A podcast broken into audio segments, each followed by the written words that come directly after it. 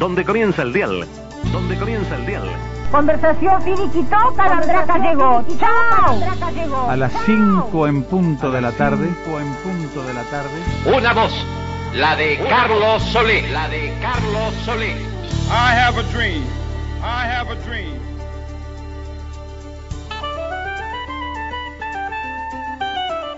Comienza un programa de radio. Un programa de radio. Introsi.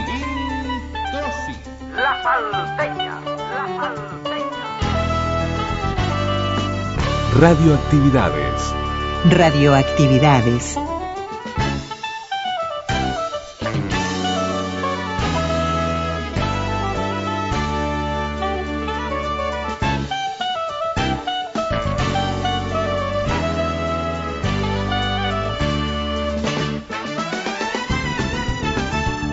Celebramos la palabra. La palabra.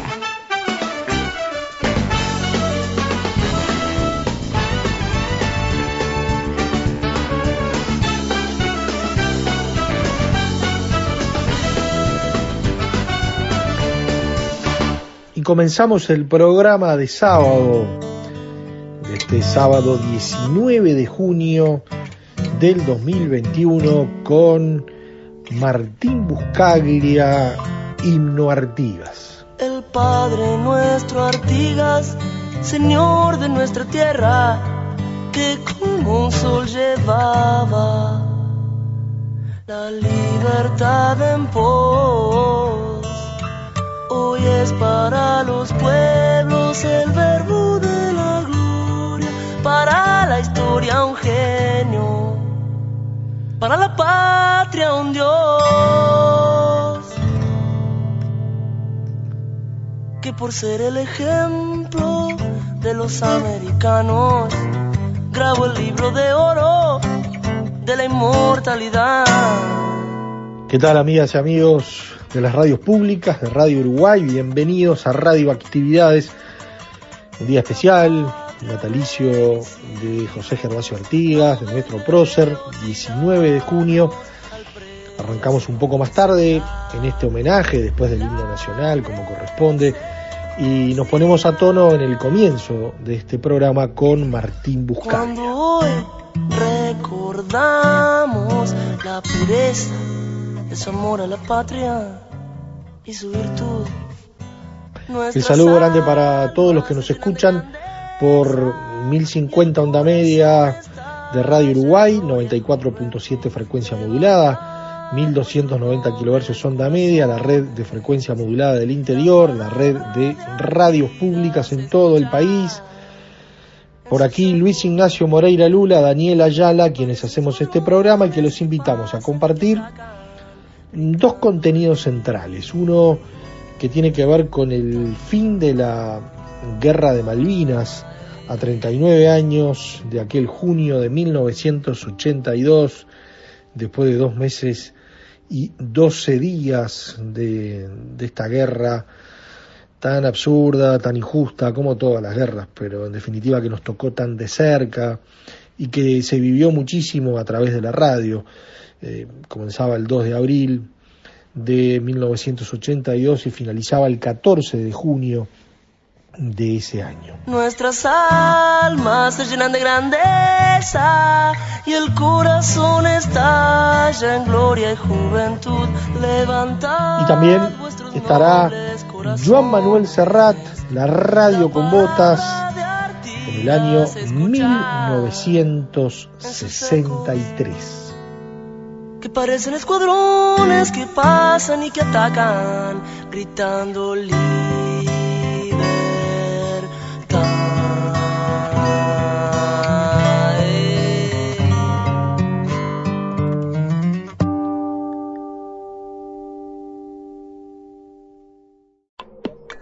Correo arroba radioactividades.org.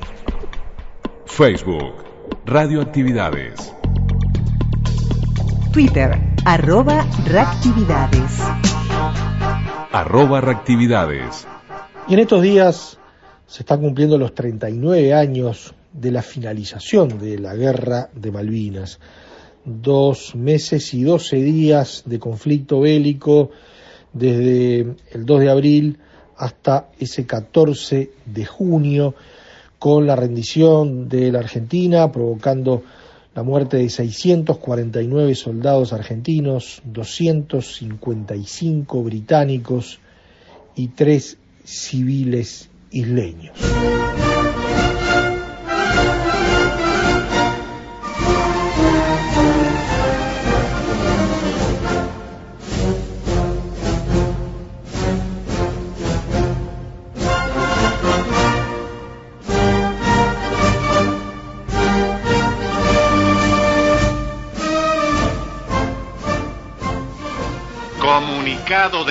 Mayor Conjunto número 165. El Estado Mayor Conjunto comunica que en el día de ayer, 14 de junio de 1982, se produjo la reunión entre el comandante de las fuerzas inglesas, general Jeremy Moore, y el comandante de la guarnición militar Malvinas, general de brigada Mario Benjamín Menéndez. En dicha reunión se elaboró un acta en la cual se establecen las condiciones de cese de fuego y retiro de tropas.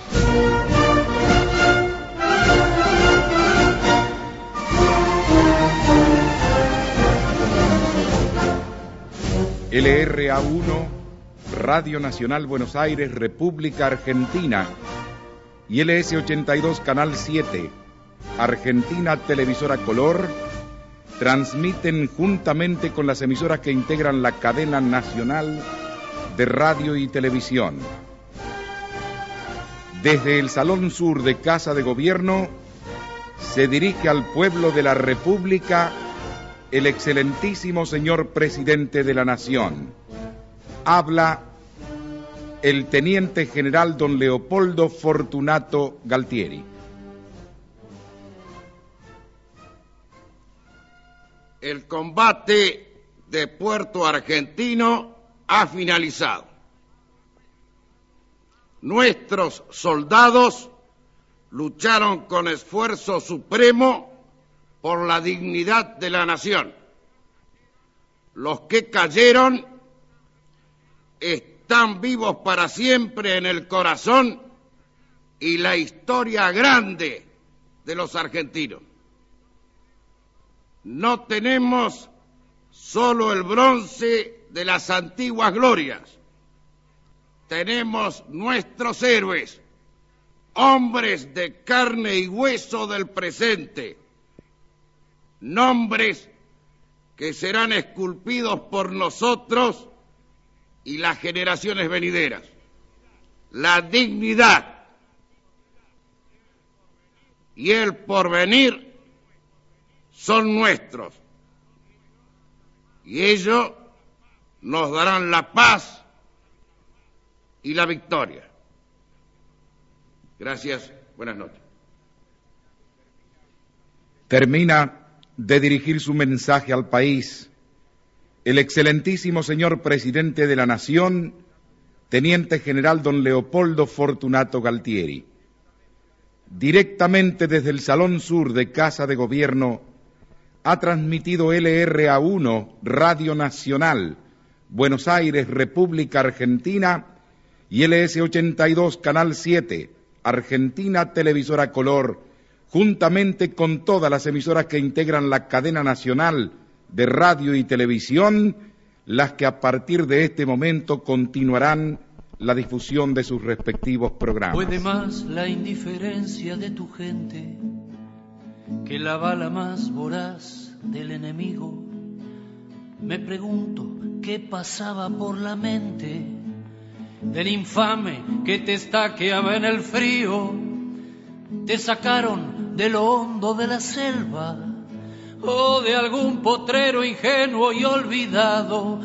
Te sacaron de tu casa y sin abrigo. Te largaron en el viento surelado te entregaron armas que no conocías, que con suerte cada tanto funcionaban. En un hoyo que cavaste repetías, las canciones que creías olvidadas. No sabías que era sentirte tan lejano, ni que el hambre se comiera tus entrañas. Solo estaba. Y tenemos las repercusiones de las radios, de cómo se vivió todo esto a través de las emisoras de radio locales, internacionales. En este caso compartimos los sonidos de CX16, Radio Carve, de CX20, Radio Monte Carlo, de también LS4, Radio Continental. La Unión Jack fue izada ya en la residencia del gobernador, algo al oeste de la ciudad, en lugar de la bandera argentina colocada allí el 2 de abril. La más completa y detallada información en torno al conflicto bélico en las Malvinas. Rige un alto al fuego en la zona hasta mañana a la hora 10. El gobernador de las Malvinas viaja en estos momentos a Buenos Aires a fin de poner en conocimiento de la Junta Militar de Gobierno de su país lo que se considera una exigencia británica. Los jefes de las dos fuerzas, general Benjamín Menéndez y Jeremy Moore, conferenciaron esta tarde en momentos en que las tropas británicas llegan a la periferia de Puerto Stanley. Se está combatiendo casa por casa. Buenos Aires y United Press, Argentina y Gran Bretaña acordaron un alto el fuego para permitir que el comandante de las sitiadas tropas argentinas en las Malvinas conferencia con su gobierno en Buenos Aires, acaban de informar fuentes militares. Las mismas fuentes señalan que el alto del fuego tendría vigencia hasta mañana a las 10 de la mañana, hora argentina. No se indicó a qué hora habría comenzado el alto el fuego. El cese del fuego, según las fuentes, permitiría al comandante argentino Mario Benjamín Menéndez viajar a Buenos Aires para conferenciar con su gobierno. Reiteramos el comunicado 165 del Estado Mayor Conjunto difundido hace 25 minutos, en el día de ayer, la nota oficial, se produjo la reunión entre el comandante de las fuerzas inglesas, general Jeremy Moore, y el comandante de la guarnición militar Malvinas, Mario Benjamín Menéndez. En dicha reunión se elaboró un acta en la cual se establecen las condiciones de cese de fuego y retiro de tropas. El documento de referencia señala finalmente el Estado Mayor Conjunto, se dará a conocer una vez que se disponga del texto del mismo. Reiteramos, comunicado 165 del Estado Mayor Conjunto, difundido hace 25 minutos. Informe Continental, en su edición de la hora 6, dará amplia información sobre este tema.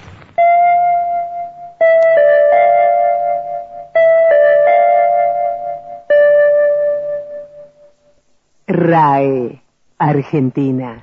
Y emisiones de LRA1, Radio Nacional de Buenos Aires, y Radiodifusión Argentina al Exterior, RAE, captadas en Montevideo por Onda Corta. Según declaraciones emergentes del Ministerio de Relaciones Exteriores británico, a partir de ahora, los prisioneros de guerra que tome Gran Bretaña en las Islas Malvinas serán devueltos solo después de que haya sido concertada la ejecución de actividades. De esa manera, según informaciones de Londres, el gobierno inglés desea asegurarse que la aviación argentina no seguirá atacando, incluso después de que los británicos hubieran reocupado la capital de Malvinas. El Foreign Office dijo que a partir de ahora Gran Bretaña se sujetará al artículo 118 de la Convención de Ginebra sobre prisioneros de guerra, que le obliga a devolverlos a su país de origen después del cese de hostilidades y no antes. Siempre según el Ministerio de Relaciones Exteriores inglés, las Malvinas, de ser reocupadas por ellos, podrían convertirse en una suerte de protectorado británico con un cierto margen de autonomía. Estaría descartado en Londres el retorno del último gobernador inglés en las Malvinas, esto es Rex Hunt, a ellas, ya que según el Foreign Office, a este se lo identifica como el viejo estilo colonial. Según los británicos, el retorno de Hunt a sus antiguas funciones tendría carácter de provocación para la Argentina, y cerraría definitivamente las puertas a un eventual compromiso entre Londres y Buenos Aires. se han ido los miedos, los sueños y la libertad? ¿A dónde se ha ido el abrazo después de tanta soledad?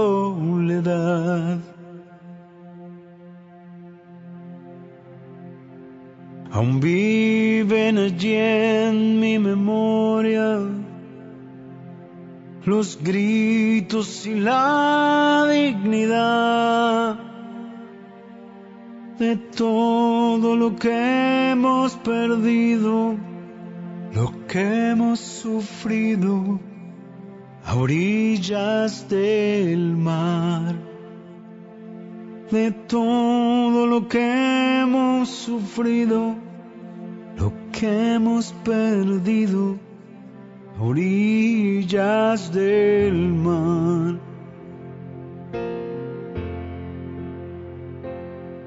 Y hoy canto para aquellos otros, para que no muera el recuerdo, aquellos que se fueron, aquellos que ya nunca volvieron, aquellos otros. Somos nosotros, aquellos que nunca volvieron, aquellos otros, somos nosotros. Quisiera contarte mi historia no sé por dónde empezar. Y aunque no me dé por vencido, no puedo dejar de llorar. Mi cuerpo no me tampoco me pude escapar. Pero hay en mi alma un olvido que vino conmigo y ya no se va. Pero hay en mi alma un amigo que murió conmigo a orillas del mar.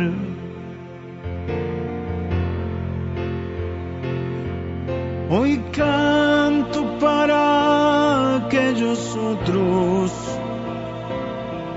para que no muera el recuerdo, aquellos que se fueron aquellos que ya nunca volvieron, aquellos otros. Somos nosotros, aquellos que nunca se fueron, aquellos otros. Somos nosotros.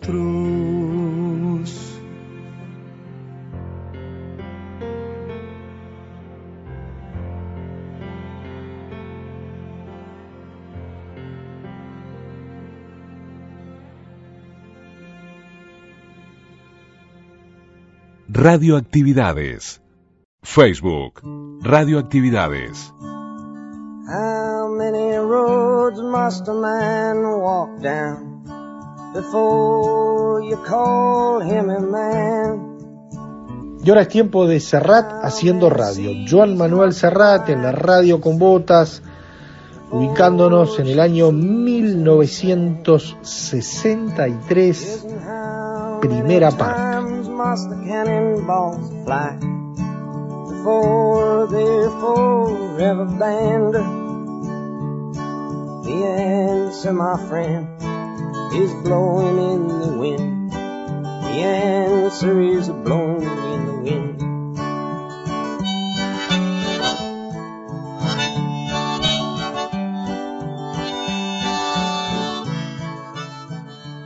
¿Cuántos mares debe una blanca paloma surcar para poder descansar en la arena?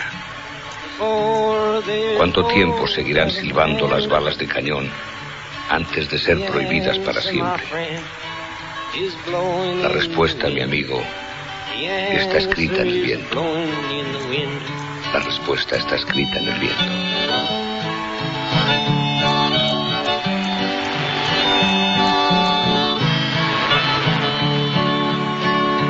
Yes, and how many years can a mountain exist before it is washed to the sea? ¿Cuántas veces ha de mirar un hombre hacia arriba para poder ver el cielo? ¿Cuántos oídos debe un hombre tener para oír los lamentos del pueblo? ¿Cuántas muertes más habrán de tomarse para que se sepa que ya son demasiadas? La respuesta, mi amigo, está escrita en el viento. Is blowing in the wind. The answer is blowing in the wind. Estaba escrito en el viento que el mundo, o sea, aquel enigma que empezaba más allá de Endaya o de Portbou, iba haciendo su inevitable paso de crisálida a mariposa. Aunque la verdad es que aquí, pues no nos enterábamos mucho.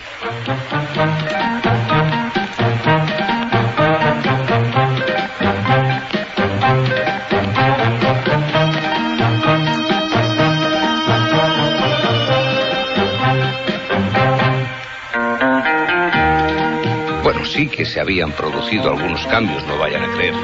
En la radio, por ejemplo, se había eliminado el toque de atención y la invocación a los caídos. Y en Barcelona se había abierto el Museo Picasso.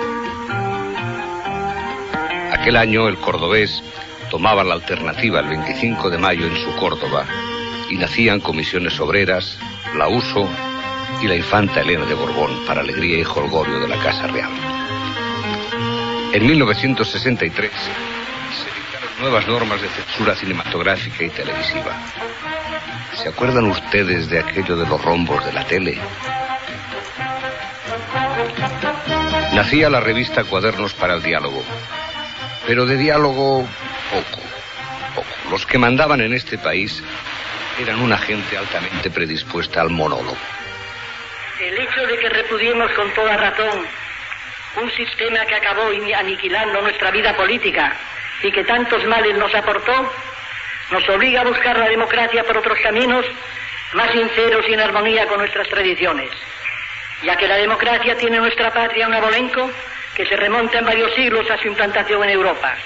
Las Cortes de la Nación, la independencia de sus municipios con sus fueros y franquicias, se adelantaron en cuatro siglos a las actuales instituciones democráticas.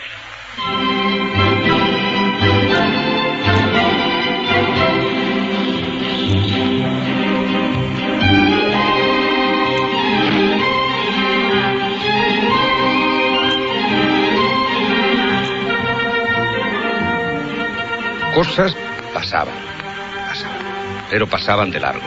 ¿Y saben por qué? Pues porque España era diferente. Bueno, que éramos diferentes ya lo teníamos asumido hacía años, pero de aquí a echarse el pegote. El 5 de agosto, en plena canícula, el Ministerio de Información y Turismo, más chulo que un ocho, lanzó la consigna. Que si alguna vista de Marbella, que si la Giralda, la mezquita de Córdoba, algún anochecer en la Costa Brava, charanga, pandereta y abajo en letra grande el eslogan mágico. España es diferente.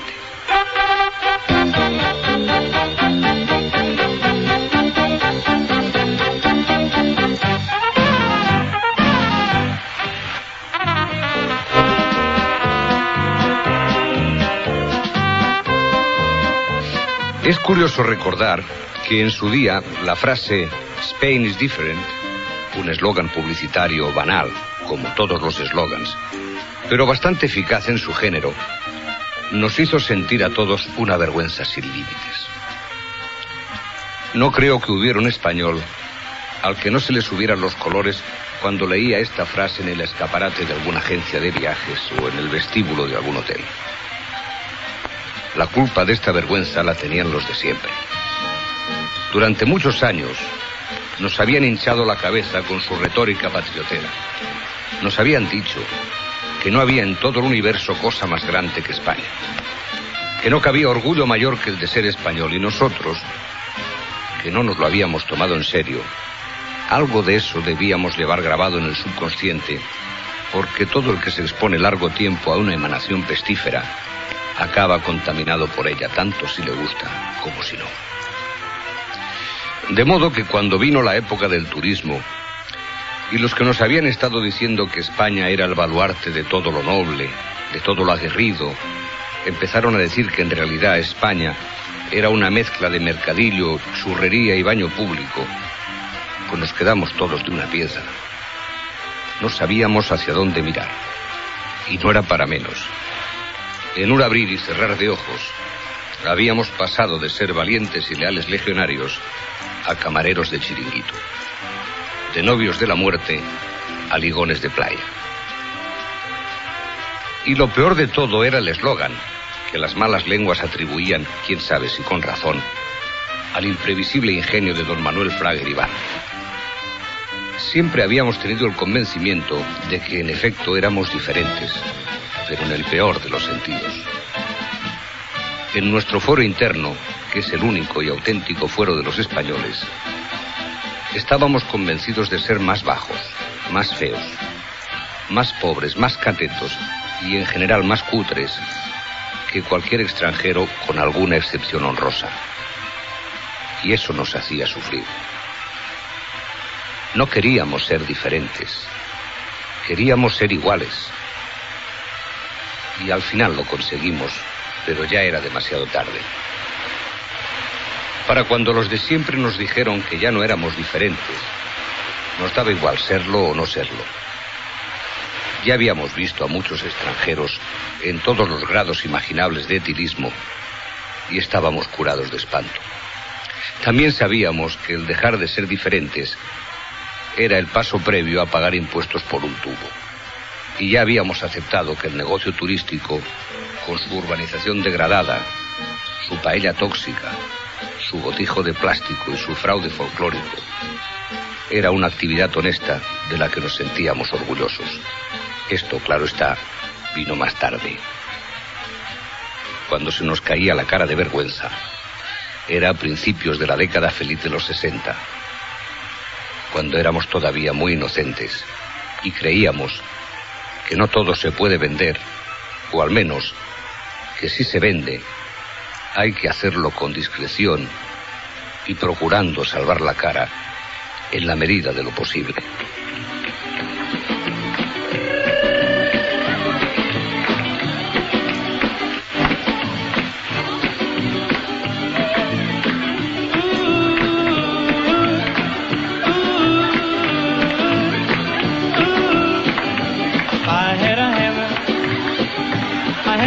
Morning, a hammer in the evening, all over this land. A hammer out of danger, a hammer out of warning, a hammer about the love between my brothers and my sisters, ah, all over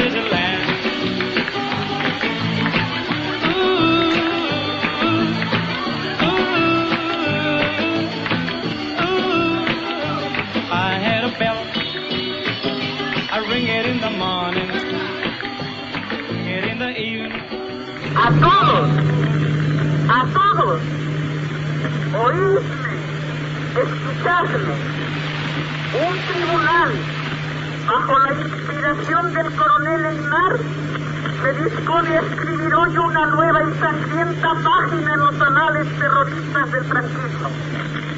Julián Grimau, miembro del Comité Central del Partido Comunista de España, torturado, desfenestrado por la policía para borrar las huellas de su criminal pericia salvado de milagro, está amenazado de muerte. apuñalando el derecho y asesinando la ley, se presiona sobre jueces, fiscales y asesores para que dicten contra Julián Grimao la última pena. Pero ustedes, señores magistrados, no pueden hacerlo. Su conciencia de hombres y de defensores de la justicia tiene que sublevarse ante lo horrible como se subleva la conciencia de España clamando basta de sangre, basta de horror y de violencia. Julián Grimao compareció ante un consejo de guerra el 18 de abril de 1963, acusado de practicar torturas durante la guerra civil cuando actuaba como policía en la comisaría barcelonesa de la Plaza Berenguer el Grande.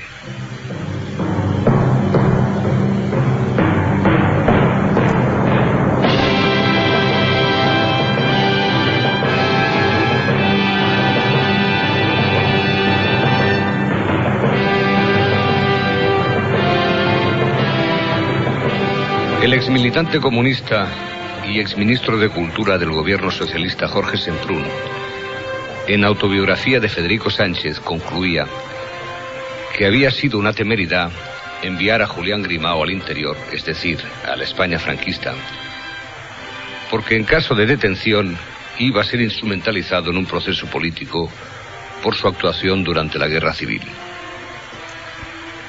Solo los perdedores pagaron sus actuaciones durante la guerra civil. Y Julián Grimau fue tratado como un perdedor, más de 20 años después del final de la guerra. Detenido en una caída de militantes del PC de Madrid, Julián Grimau, miembro de la dirección Neno Exilio, fue salvajemente torturado en la Dirección General de Seguridad, tanto que en un momento determinado fue arrojado desde una ventana a la calle para que un golpe cubriera a todos los demás. En plena destrucción física, pero no moral, Grimau fue sometido a una parodia de proceso dirigido por un fiscal que ni siquiera era letrado, como años después se demostró, y fusilado en la Semana Santa de 1963. El juez Eymar, de triste memoria, que ha instruido la causa, ha ido a la celda de Julián Grimau a escupir sobre sus sufrimientos. Yo no sé, juez Eymar, quién te ha parido. Una santa mujer que a veces en la vida sucede que de una madre buena nazca un monstruo.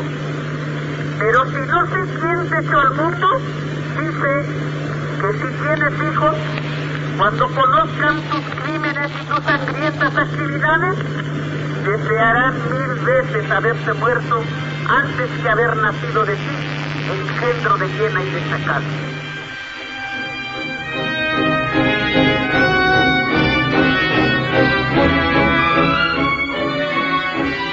El asesinato legal de Grimau conmovió al mundo entero y suscitó algunas movilizaciones en una España duramente reprimida tras las huelgas de Asturias de 1962 y los consecuentes movimientos solidarios, obreros y estudiantiles. La protesta civil por aquella sangrienta parodia fue muy débil, pero no así la protesta internacional. En todas las grandes capitales del mundo, el proceso de Grimau sirvió para resucitar la cara real del franquismo y hasta los jefes de Estado tuvieron que pedir clemencia a Franco para que no prosiguiera el ajuste de cuentas. Entre las voces, la más emocionada quizá fue la de Monseñor Montini, obispo de Milán y futuro Pablo VI. Ni siquiera esta voz escuchó Franco, empeñado en convertir el asesinato de Grimau en una prolongación del espíritu de cruzada anticomunista que avalaba ideológicamente el sentido mismo de su existencia histórica providencial. Rodeado de cientos de comunistas encarcelados, Grimau vivió sus últimos días en una total serenidad y afrontó la muerte con la dignidad de los justos.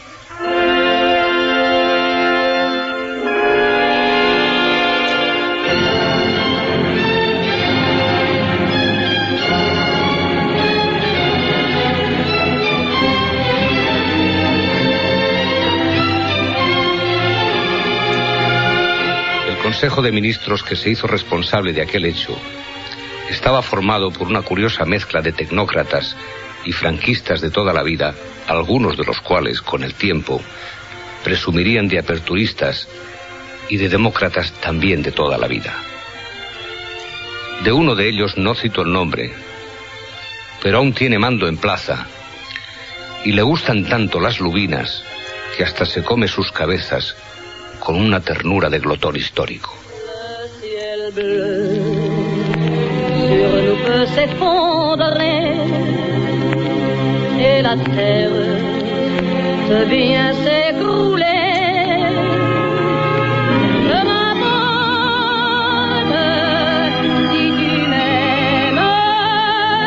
La radio con botas de Joan Manuel Serrat, siempre en radioactividades. Ese 1963 se nos llevó a Edith Piaf y a Jean Cocteau y a Ramón Gómez de la Serna, el de las greguerías, aquel madrileño genial que aseguraba que los negros tienen voz de túnel y que el pie dormido sabe a sifón. También se fue Carmen Amaya, aquella maravillosa bailaora gitana, bajo cuya bata de cola cabían todos los duendes del mundo. Carmen, ¿quieres saludar al público español? Dile que le doy un abrazo de todo corazón y con toda mi alma. Estoy pasando toda mi vida entera, desde que me acuesto hasta que me levanto, todos mis años de arte, de triunfo, de todo, de los que me quieren, recordando a todos, les doy las gracias a todos Gracias a ti, hermana mía. y le doy un abrazo a todos, a todo corazón. Que te mejores. Gracias. En un. Jo no sé si ha una terra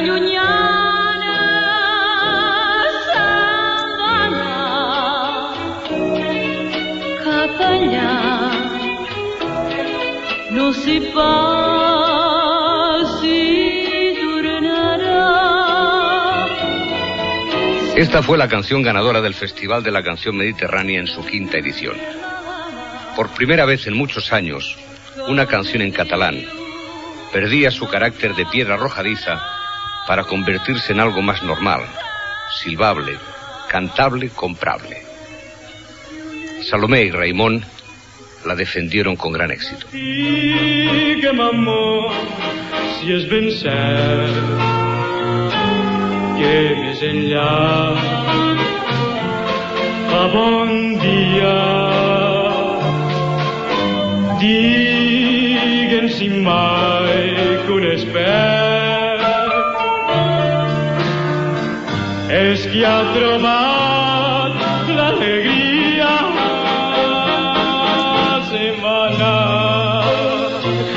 donar-me la mà.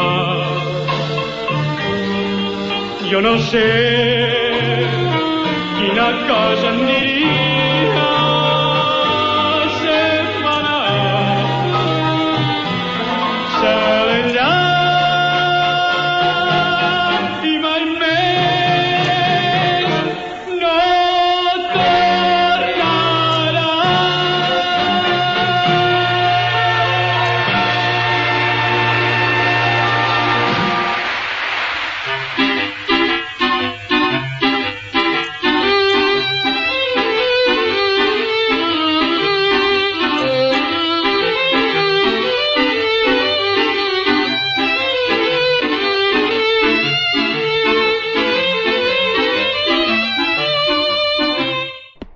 Facebook, Radioactividades, Radioactividades, Twitter, arroba reactividades. arroba reactividades.